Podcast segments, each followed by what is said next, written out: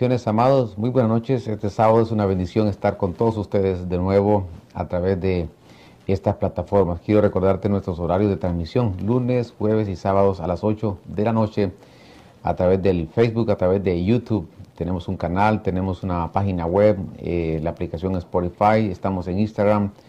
Eh, también queremos recordarte, invitarte que te reúnas con nosotros los días viernes a las 8 de la noche en la ciudad de Davie aquí en el estado de la Florida y los días eh, domingos a las 2 de la tarde ven con toda tu familia.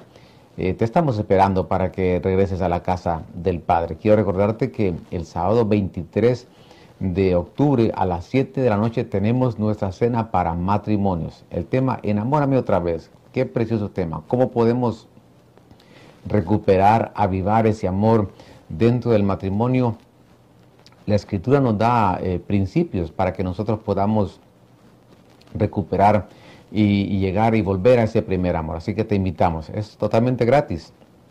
Solo necesitas asistir con un corazón eh, sincero y sencillo para oír la, la, palabra del Señor. Oremos al Señor en esta noche y reguémosle, pidámosle que, que nos pueda hablar y que su palabra pueda ser prosperada en nuestra vida, en nuestra casa y en nuestros trabajos. Señor, Queremos darte gracias, queremos honrarte. Queremos pedirte que tu palabra prospere en nuestra vida, mi Señor. Eh, tú la envías con un propósito y no va a regresar vacía, mi Señor, sino que cumplirá el propósito que tú tienes para nosotros. Te damos gracias en esta noche porque podemos llegar a hogares, vidas, eh, familias, Señor. Eh, te ruego, mi Señor, que puedas impactar esta palabra, con esta palabra puedan llegar a impactar corazones, mi Señor. Auxílianos sobre cada necesidad de tus hijos, aquellos que te han rogado, que te han clamado, que te han pedido, mi Señor, que tú puedas obrar, que tu mano derecha pueda trabajar, mi Señor, en el nombre de Jesús. Todo problema eh, de, corazón, todo problema, Señor, de diabetes, todo problema, Señor, que ha causado enfermedad, a dañar la salud, que ha venido, mi Señor, a dañar la salud. Yo sé que tú puedes intervenir, mi Señor. Todo problema emocional te lo pedimos y están en tus manos cada vida, Señor. Gracias Padre, gracias Hijo, gracias Espíritu Santo. Amén y amén. Bien, buenas noches a todos de nuevo. Quiero eh, seguir hablando acerca de este tema del sueño de Nauconosor. Nauconosor tiene este sueño con una estatua y hemos estado ya estudiando esto por varios días y creo que nos ha dejado una bendición. Yo quiero seguir conversando eh, con ustedes acerca de este tema porque cada una de esas partes de esa estatua tiene una, una aplicación y tiene una enseñanza. Ya hemos visto cómo la cabeza, que está, pues, es el oro, y es Babilonia, ya hablamos acerca de la adivinación, ya hablamos acerca de, del pecho, que es de ese metal plata que involucra Medo Persia y que tiene que ver con la tolerancia eh, hay cosas que no hay que tolerar, ya vimos esos versos, y también Medopersia, esa, parte del pecho, también tiene que ver con el corazón, porque eh, ahí está eh, esa parte, y el corazón también con ese metal de plata. Entonces dijimos que hay que cuidarnos de la egolatría, de no ser amadores de sí mismos y, y no caer también en el amor, en la avaricia, en el amor al dinero. El dinero eh, es importante, es un escudo, pero no hay que amarlo. Eh, y por eso el Señor nos pide el corazón. Y hemos estado hablando acerca de Grecia, porque Grecia eh, está, está representada en esta parte del muslo, que es el bronce. Y el bronce, pues sabemos que es una mezcla de estaño y cobre. Entonces también podríamos hablar que Grecia representa esa mezcla.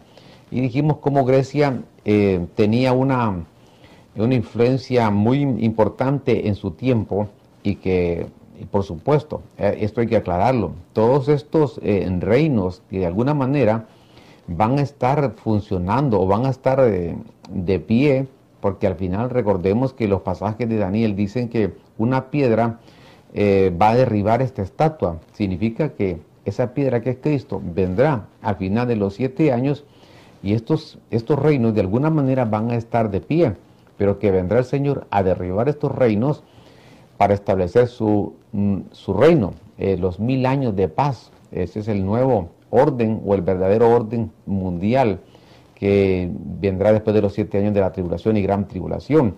Entonces, estos reinos, que son reinos también porque son, eh, de alguna manera representan un gobierno, van a estar de pie, pero vendrá a establecer el Señor su gobierno un gobierno por mil años y después eh, por la eternidad.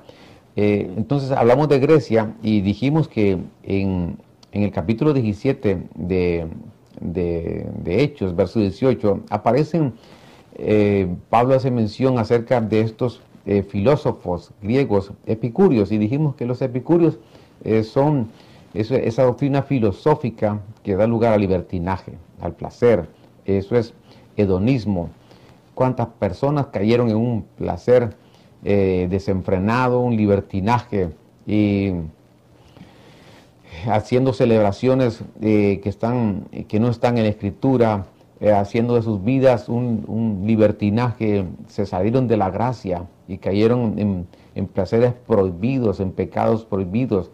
Pero que si alguien ha caído en esta situación, el Señor quiere levantarte, el Señor quiere restaurarte, quiere darte una oportunidad.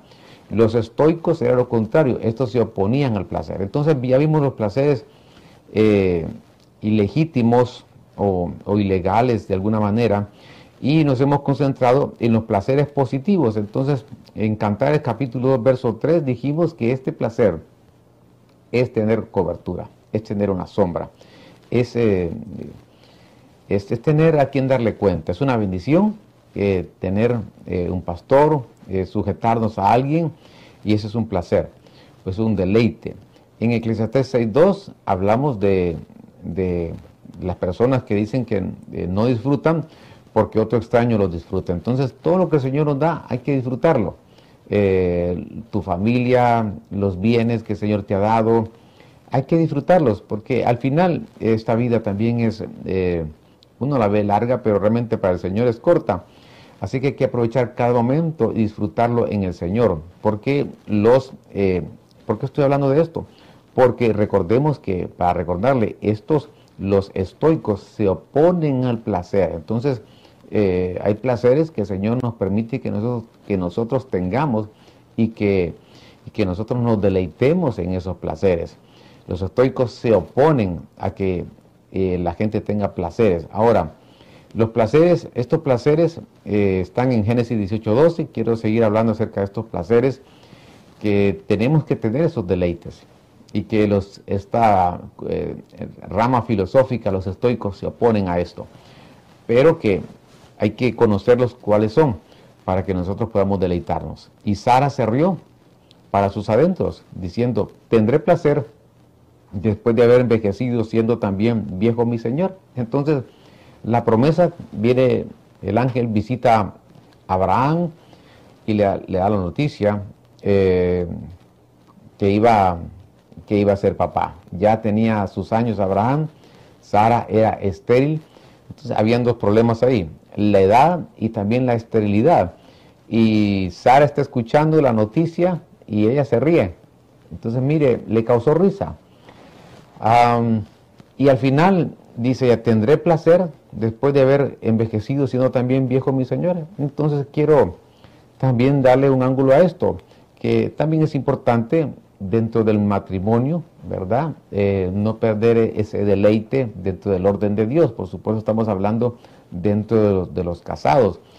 Eh, y al final Sara eh, dice que, dice la palabra en hebreos que hubo fe, tuvo fe para poder ser, bueno, fe para ser engendrada, fe para, para concebir y fe para dar a luz. Esos, las tres fe ahí en Sara y en Abraham. Y al final, fíjese que cuando ella recibe noticia, dice que ella se rió. Entonces, y, bueno, eh, al final le viene Isaac, Isaac significa risa. Entonces, hay una, aquí hubo una risa de duda, una risa de incredulidad, de falta de fe, pero ahora venía la verdadera risa. la risa que el Señor le iba a dar, una risa donde vendría el hijo de la promesa. Entonces, qué maravilloso que el Señor dentro de, dentro de las relaciones en el matrimonio hay un orden establecido por Dios y que de alguna manera dice aquí que hay un placer, hay un deleite. Eh, en Proverbios 5, 18, bendita sea tu fuente, disfruta con la mujer de tu juventud. Entonces, qué importante es deleitarse con la mujer de tu juventud. ¿Por qué dice con la mujer de tu juventud? Significa que llegaste ya a cierta edad de matrimonio, ya ha pasado los años, y de, pronto el Señor dice, no te olvides de disfrutar con la mujer de tu juventud. Y esto es importante porque la gente de pronto llegan los años y piensa que ya no puede haber eh, deleite, que ya no pueden disfrutar las parejas. Y yo creo que los años que podemos tener en el matrimonio, cada año, cada época, cada tiempo hay que aprender a, disfrutarla. No importa, no importa los años de, de casado que alguien pueda tener esto tiene que estar de alguna manera, eh, tenemos que entender que el matrimonio se disfruta con esa mujer, esa mujer que de pronto fue muy joven, que, o ese hombre que fue joven, y que de pronto sí cambia la genética, eh, la parte física, es parte de la vida todo esto. Sin embargo, llegó a cierta edad, porque disfruta con la mujer de tu juventud, le está diciendo a alguien que de pronto llegaron los años de matrimonio, pero que, no se olvide que esa persona o ese hombre o esa mujer un día fueron jóvenes y que no puede olvidar de disfrutar eh, esa relación. La, relación del matrimonio hay que aprender a, disfrutarla. Eh, no importa la cantidad de años, repito, tenemos que encontrar el sabor a nuestra relación. Por eso es muy importante que nosotros eh, veamos qué cosas pueden avivar el amor dentro de, dentro de la relación, dentro del matrimonio es importante que nosotros podamos entender estos principios porque se disfruta. Hay gente que, de pronto con los años ya pone su mirada en la persona equivocada y porque de pronto dice, no, ya yo no lo miro muy atractivo o muy atractiva por los años. Pero recordemos que nosotros nos casamos para, para, para siempre. Por supuesto, no es el tema del matrimonio. Sé que hay grises también dentro del matrimonio pero el propósito, el diseño de Dios, cuando el Señor diseñó el matrimonio, no lo hizo para fracasar, sino que lo hizo para tener éxito. Entonces hay que disfrutar con la mujer de tu juventud. Eh, tenemos que invertir en esta relación para encontrar deleite. Ahora, Éxodo 10:23 dice, ninguno vio a su prójimo, ni nadie se levantó de su lugar en tres días, mas todos los hijos de Israel disfrutaban de luz en sus habitaciones. Entonces, la oscuridad que llega en Egipto, todas estas eh, tinieblas que llegaron, eh, las plagas que de alguna manera se repiten en Apocalipsis capítulo 17 y 18, eh, porque las dentro, a ver, las copas contienen estas plagas, estas siete plagas que de alguna manera se van a repetir en este tiempo, o el tiempo de la tribulación y gran tribulación. Estas plagas ya sucedieron, estas este trato del Señor con Egipto, y con Faraón. Pero qué interesante que a pesar de las tinieblas que habían en Egipto, dice que los hijos de Israel disfrutaban de luz en sus habitaciones. Y hoy el mundo está en unas tinieblas, tinieblas eh, en el mundo actual, tinieblas antes de que aparezca el Señor por su iglesia. Las tinieblas representan eh, pobreza, las tinieblas representan división, escasez, las tinieblas representan eh, ocultismo, las tinieblas representan toda obra del enemigo. Pero en medio de estas tinieblas nosotros vamos a disfrutar de la luz en nuestras habitaciones. ¿Qué significa? Que en nuestras familias y nuestros hogares tendremos luz. ¿La luz de quién? La luz del Señor. Por lo tanto, disfruta que aunque otros estén en tinieblas, que aunque fuera de tu casa hayan tinieblas, en tus habitaciones en nuestros hogares, en nuestras familias, hay luz, la luz del Señor. Dice el Señor que las tinieblas han avanzado, que nos vistamos con las armas de la luz. Entonces, eh, disfrutemos que la luz está con nosotros, que no, podemos, no vamos a tropezar, vamos a tener eh, la luz en nuestro hogar.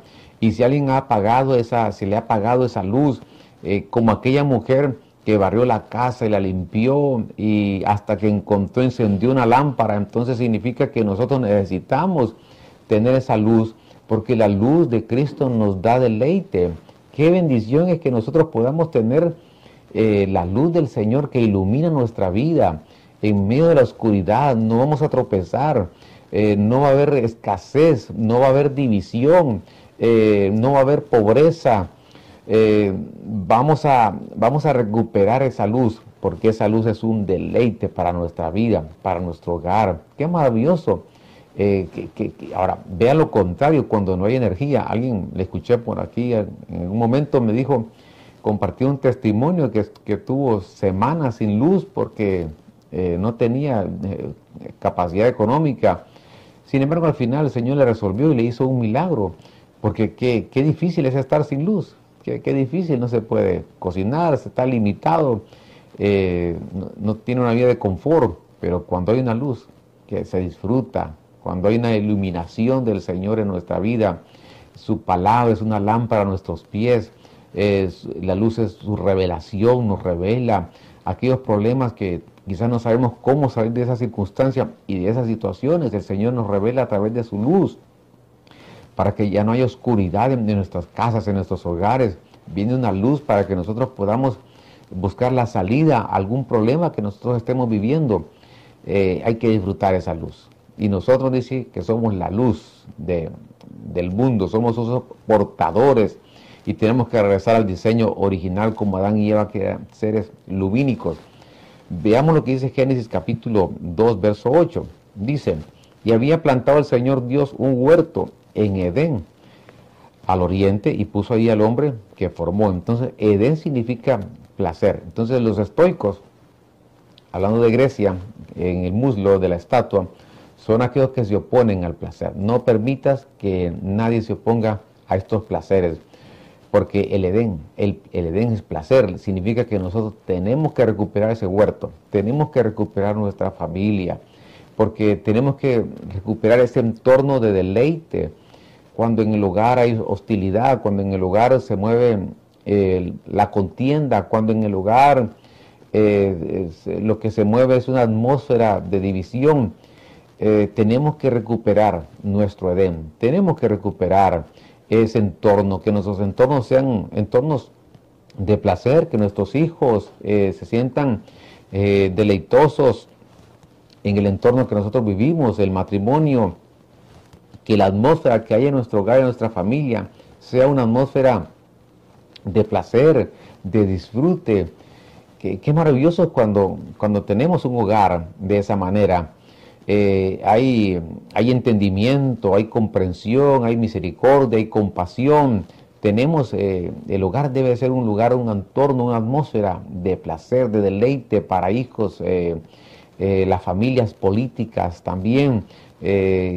El huerto tiene que ser un lugar donde, como nuestra familia, tiene que ser un lugar de deleite, donde hay árboles frutales, donde hay ríos, manantiales, hay recuperación, hay milagros, eh, hay restauración. Qué, precioso este tema. Eh, yo estoy aprendiendo mucho. Veamos lo que dice Éxodo capítulo 20, verso 12. Honra a tu padre y a tu madre para que disfrutes de una larga vida en la tierra que te da el Señor tu Dios. Entonces, que nadie pueda negarte estos deleites y estos disfrutes. Y aquí aparece una llave para poder disfrutar de una larga vida honra a tu padre y a tu madre. Entonces, eh, ¿qué es honrar? Es respetar, es valorar. Em, hay países que son, me llama mucho la atención en Asia, por ejemplo, como cuando la gente ve un anciano lo que hace es esto, una actitud de, inclinarse, mueven su cabeza, es un respeto, es una honra. Eh, pero qué lamentable es que de pronto no se, no se honre eh, a papá o a mamá no se le dé el lugar que, merece. Tenemos que, para disfrutar de una larga vida, necesitamos respetar, valorar, eh, comprender los, a unos años que ellos tienen. Eh, quizás algunas cosas no estamos de acuerdo, cómo las hacen ellos. Y bueno, primero Dios, que, no, que de pronto la pregunta es, ¿será que haremos las cosas distintas nosotros cuando lleguemos a esa edad? Bueno, esperemos que, que, hagamos las cosas diferentes quizás, o mejor.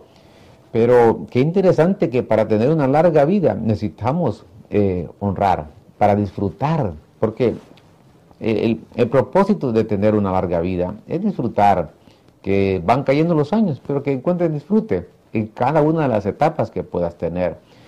Para tener ese disfrute, la llave está aquí en honra, la llave está aquí en, eh, en, respetar. Bueno, papá y mamá no solamente se refiere a la parte biológica, papá y mamá, bueno, papá y mamá se puede referir también a esos padres o esa madre espiritual eh, que el Señor nos ha permitido tener en, una casa, donde ese ministro y esa esposa también tienen esa función de, padres espirituales en esa congregación. Entonces, eh, honrarlos, también se honra a un ministro, también a su familia, a su esposa. Y cuando hacemos esto, nosotros tenemos eh, un disfrute de una larga vida. Pero también a nuestro Padre, ¿verdad? Si honramos a nuestro Dios, honramos al Señor, entonces vamos a tener una larga vida, un deleite y un disfrute en nuestra vida. Entonces, padres espirituales, padres del alma, padres biológicos, pero también eh, quiero eh, profundizar un poquito más en esto, porque cuando la gente se refiere o cuando nos referimos a suegro o suegra, es father-in-law, mother-in-law, padre o madre por la ley. Entonces, también, lo que pasa que en el, español, en la traducción suegro, suegra, pero en el inglés la traducción literal es padre por la ley, madre por la ley. Entonces, mire qué interesante, que también hay que honrarlos a ellos a estos padres o, mamás por la ley, hablando de suegros o suegras, ¿verdad? Eh, que, estos temas quizás son, eh, tienen un ámbito, un ángulo eh, familiar, pero que está muy relacionado con el tema para tener disfrute de una larga vida. Bien, sigamos adelante, porque quiero que nos concentremos ahora en lo que son las piernas de esta estatua, que es el hierro y que representa a Roma. Y cuando nosotros hablamos de Roma, nos referimos a la parte legal, al derecho. Si hay algo que caracteriza o, caracterizó a este imperio romano, eran las leyes que ellos establecían. Y de aquí viene y partimos de, esta parte de la, estatua del sueño de Nauconosor, las piernas, eh, que significa que es Roma, que es el metal hierro, y que representado por el derecho, por las leyes. Entonces veamos el derecho romano, porque Daniel 7:25 dice, intentará cambiar los tiempos y la ley. Wow, entonces qué, interesante todo esto, porque una de las características que tendrá el anticristo es que va a querer cambiar los tiempos y la ley. Entonces, eh, la parte legal es algo que el enemigo está utilizando para poder eh, limitar el desarrollo de la iglesia. Por ejemplo, en esta pandemia algunas veces eh, escuchamos, escuchamos leyes en algunos estados que era prohibido reunirse en las iglesias, pero no era prohibido eh, quizás ir a los gimnasios, no era prohibido ir a los supermercados, no era prohibido ir a los centros comerciales, pero sí querían prohibir las reuniones eh, en las iglesias. Entonces mire cómo a través de las leyes querían limitar y querían prohibirle al pueblo de Dios que se nos reuniéramos en la casa del Señor. Yo entiendo que en algún momento era eh, tener eh, los cuidados, por supuesto, hay que tener los cuidados, pero conozco de lugares que no había, el criterio no era justo. en algunos lugares, restaurantes sí podían ir, pero de pronto la iglesia les prohibían. Ahora, ya, y conocí también de algunos estados dentro de los Estados Unidos que les querían prohibir también cantar y alabar al Señor. Entonces, vemos nosotros cómo esta es obra de una agenda del anticristo, del espíritu del anticristo, que antes de que aparezca de forma física, dice que intentará cambiar los tiempos. Entonces, aquí hay mucho que hablar, porque para todo el tiempo. Eh, no hay que hacer las cosas fuera de tiempo o de forma prematura, hay que hacer las cosas en el tiempo de Dios, pero también va a querer cambiar la ley. ¿La ley para qué? Para limitar. Pero recordemos que la palabra del Señor dice que ni aún las puertas del infierno prevalecerán contra la iglesia del Señor. eh, porque sobre una ley está la justicia de Dios. Eso no hay que olvidarlo. Eh, 1 Juan 4.3, y todo espíritu que no confiesa que Jesucristo ha venido en carne, no es de Dios, y este es el espíritu del anticristo, el cual vosotros habéis oído que viene y que ahora ya está en el mundo. Entonces, vemos que una, una repito, parte de la agenda de, este personaje, del espíritu de, este personaje del anticristo es cambiar la ley. Yo eh, vengo escuchando de leyes que están en contra del Evangelio en diferentes países. Hay un estado, eh, me parece en Arizona, hace algún tiempo eh, apareció una noticia donde se le prohibió a una familia tener un discipulado en su casa legalmente.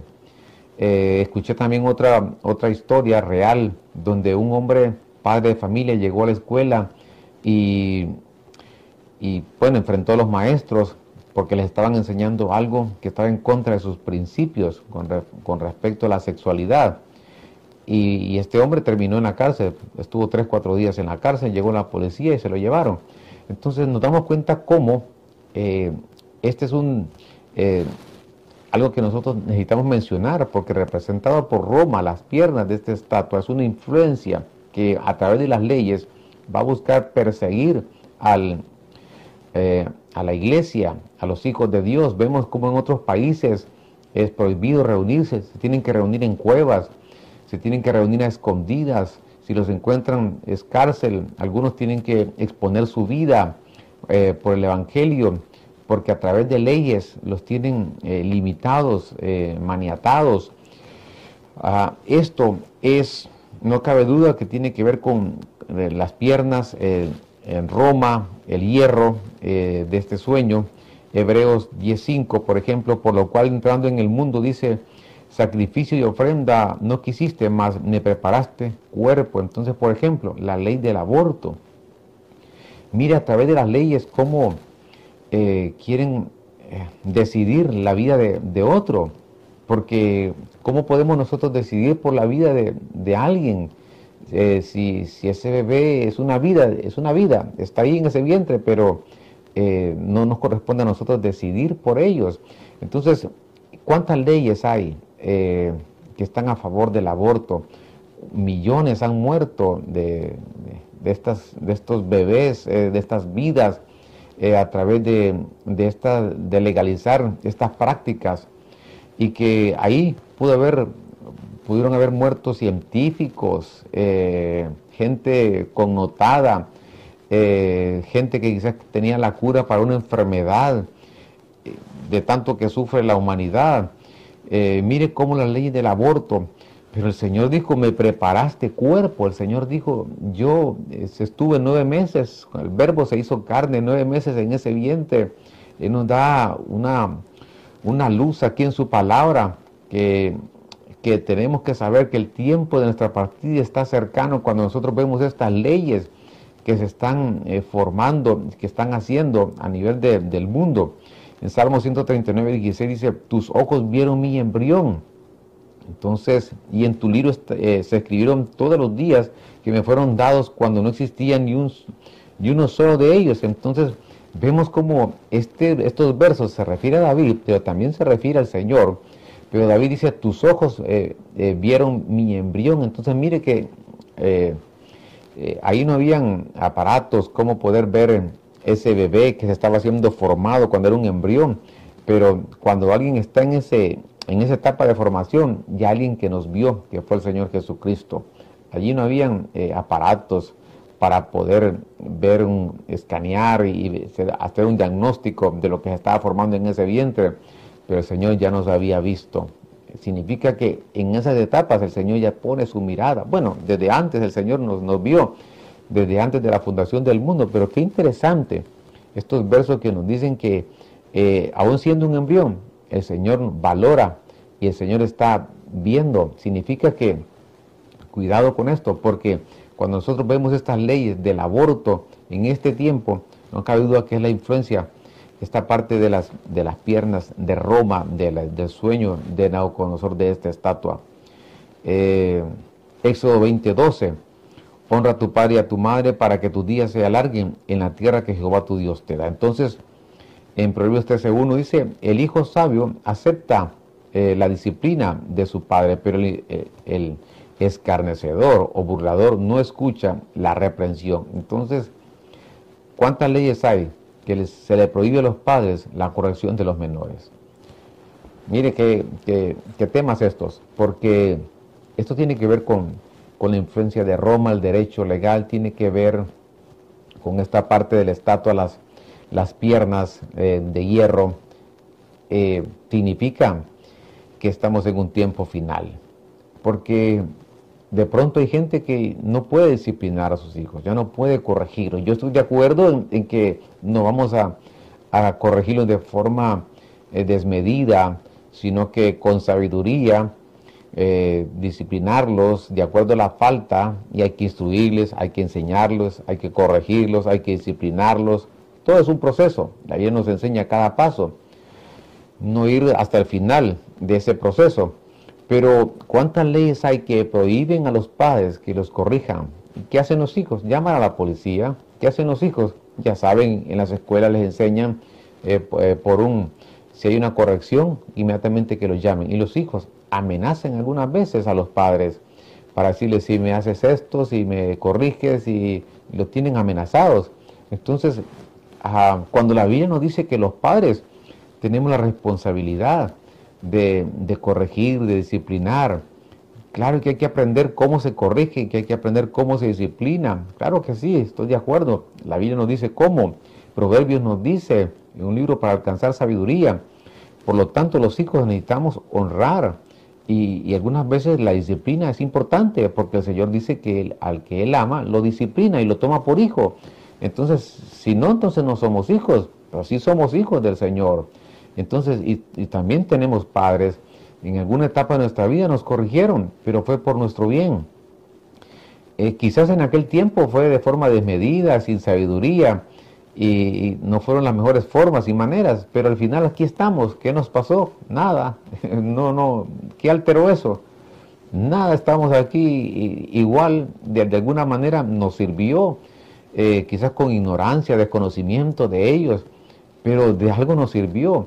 Pero hoy cuidado porque eh, estas leyes vienen a, limitar la responsabilidad de los padres que tenemos sobre los hijos. Yo escuché hace algunos años de un hombre que eh, llegó a una cárcel y de pronto, eh, bueno, eh, usted, sabe las leyes cómo son aquí, tenía que pagar por su vida.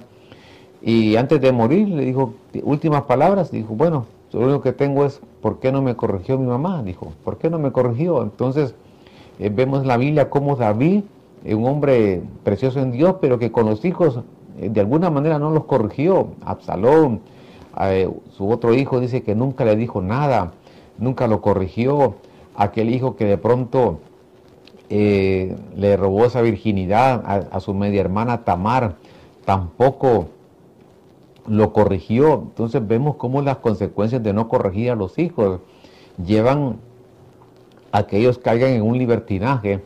Por lo tanto, eh, tenemos que saber que hay una responsabilidad nuestra y cuando usted ve estas leyes que están en los países sobre todo desarrollados, y que poco a poco van llegando a los países también en vías de desarrollo, tenemos que saber que detrás de, todo esto hay una agenda del anticristo. Ah, existen otras formas de legalizar la iniquidad, como las leyes, proyectos de ley referentes a discriminación por orientación sexual, adopción eh, homoparental. ¿Qué es la adopción homoparental? La adopción homoparental eh, se refiere a dos personas del mismo eh, sexo que pueden criar y formar hijos. Entonces, el matrimonio gay, la prohibición de orar o leer la Biblia en las escuelas, la, legalización de las drogas, incesto, la legalización de la pedofilia eh, como una orientación sexual, todas estas son formas de, de, legalizar y que van en contra de los principios establecidos en la palabra del Señor. No sé cuánto tiempo ya me queda pero eh, nos estoy llegando al final. Pero veamos cómo eh, los pies y lo de hierro y barro mezclados. Estos pies, y creo que aquí no vamos a quedar, están representados en esta parte de la estatua, los pies. El barro es Israel y lo que es el hierro es Roma. Entonces de eso vamos a hablar en otra ocasión. Hemos venido poco a poco, parte por parte, eh, estudiando esta estatua del sueño de Nauconosor, que sin duda alguna nos ha dejado una gran enseñanza para nuestra vida. Eh, yo anhelo en mi corazón que esta palabra se quede en tu corazón y que podamos conocer el tiempo que nosotros estamos viviendo. ¿Para qué? Para tomar decisiones, acercarnos al Señor y venir hacia Él y afirmarnos en el Señor, porque el tiempo de nuestra partida está, está cerca. Por lo tanto, hay que erguir nuestra cabeza y conocer el tiempo que estamos viviendo. Oremos al Señor. Gracias, mi Señor, una vez más por tu palabra, por la bendición que, tú me das de exponer, de, de enseñar. Te ruego en esta hermosa noche que podamos, mi Señor, poner en práctica y que esta palabra nos sirva para que nosotros podamos conocer los tiempos que estamos viviendo, mi Señor. Un tiempo donde tú nos permites disfrutar, mi Señor, y un tiempo donde tú nos das un tiempo para prepararnos, prepararnos para que para tu venida, mi Señor, porque tú vienes por una iglesia sin mancha y sin arruga. Auxílianos, ayúdanos, mi Señor, para que nosotros podamos estar completos, no, tener una, un alma, una mente fragmentada, sino que unida, mi Señor. Ponemos en tus manos cada necesidad, mi Señor, cada necesidad de, de, hombres, mujeres, familias, hogares, niños, mi Señor, por nuestros hijos. Oramos por ellos, mi Señor. Bendícelos. Toda enfermedad, no importa el nombre, glorifícate, mi Señor, en cada necesidad. Te damos gracias en esta noche por la oportunidad que nos das de enseñar tu palabra. Y aquellos que están alejados, aquellos que no te conocen, que vengan a la reconciliación, mi Señor, que tú los estás esperando con los brazos abiertos, Señor. Gracias, Padre, gracias, Hijo. Gracias, Espíritu Santo. Amén y amén. Bien, solamente quiero recordarles nuestros horarios de transmisión, lunes, jueves y sábados a las 8 de la noche. Nos reunimos eh, aquí en, en Mies Vencer del eh, a través de YouTube, a través de, la plataforma de Facebook. Estamos ahí. Eh, tenemos una página web y en Spotify. Estamos en Instagram también. Así que te recordamos todas estas plataformas. Dale un like a las enseñanzas y para que estés con nosotros. Quiero recordarte que los días viernes a las 8 de la noche nos reunimos en la ciudad de David, aquí en el estado de la Florida. Tenemos alabanza, danzas al Señor le haremos una fiesta al Señor. Cada viernes y los domingos a las 2 de la tarde te esperamos que estés con todos nosotros para que le demos gloria y honra al Señor. Estamos orando por sus vidas y le recordamos, sábado 23 de octubre tenemos nuestra cena para matrimonios. Enamórame otra vez. Qué tema más precioso. ¿Cómo podemos recuperar, avivar el amor en nuestra relación?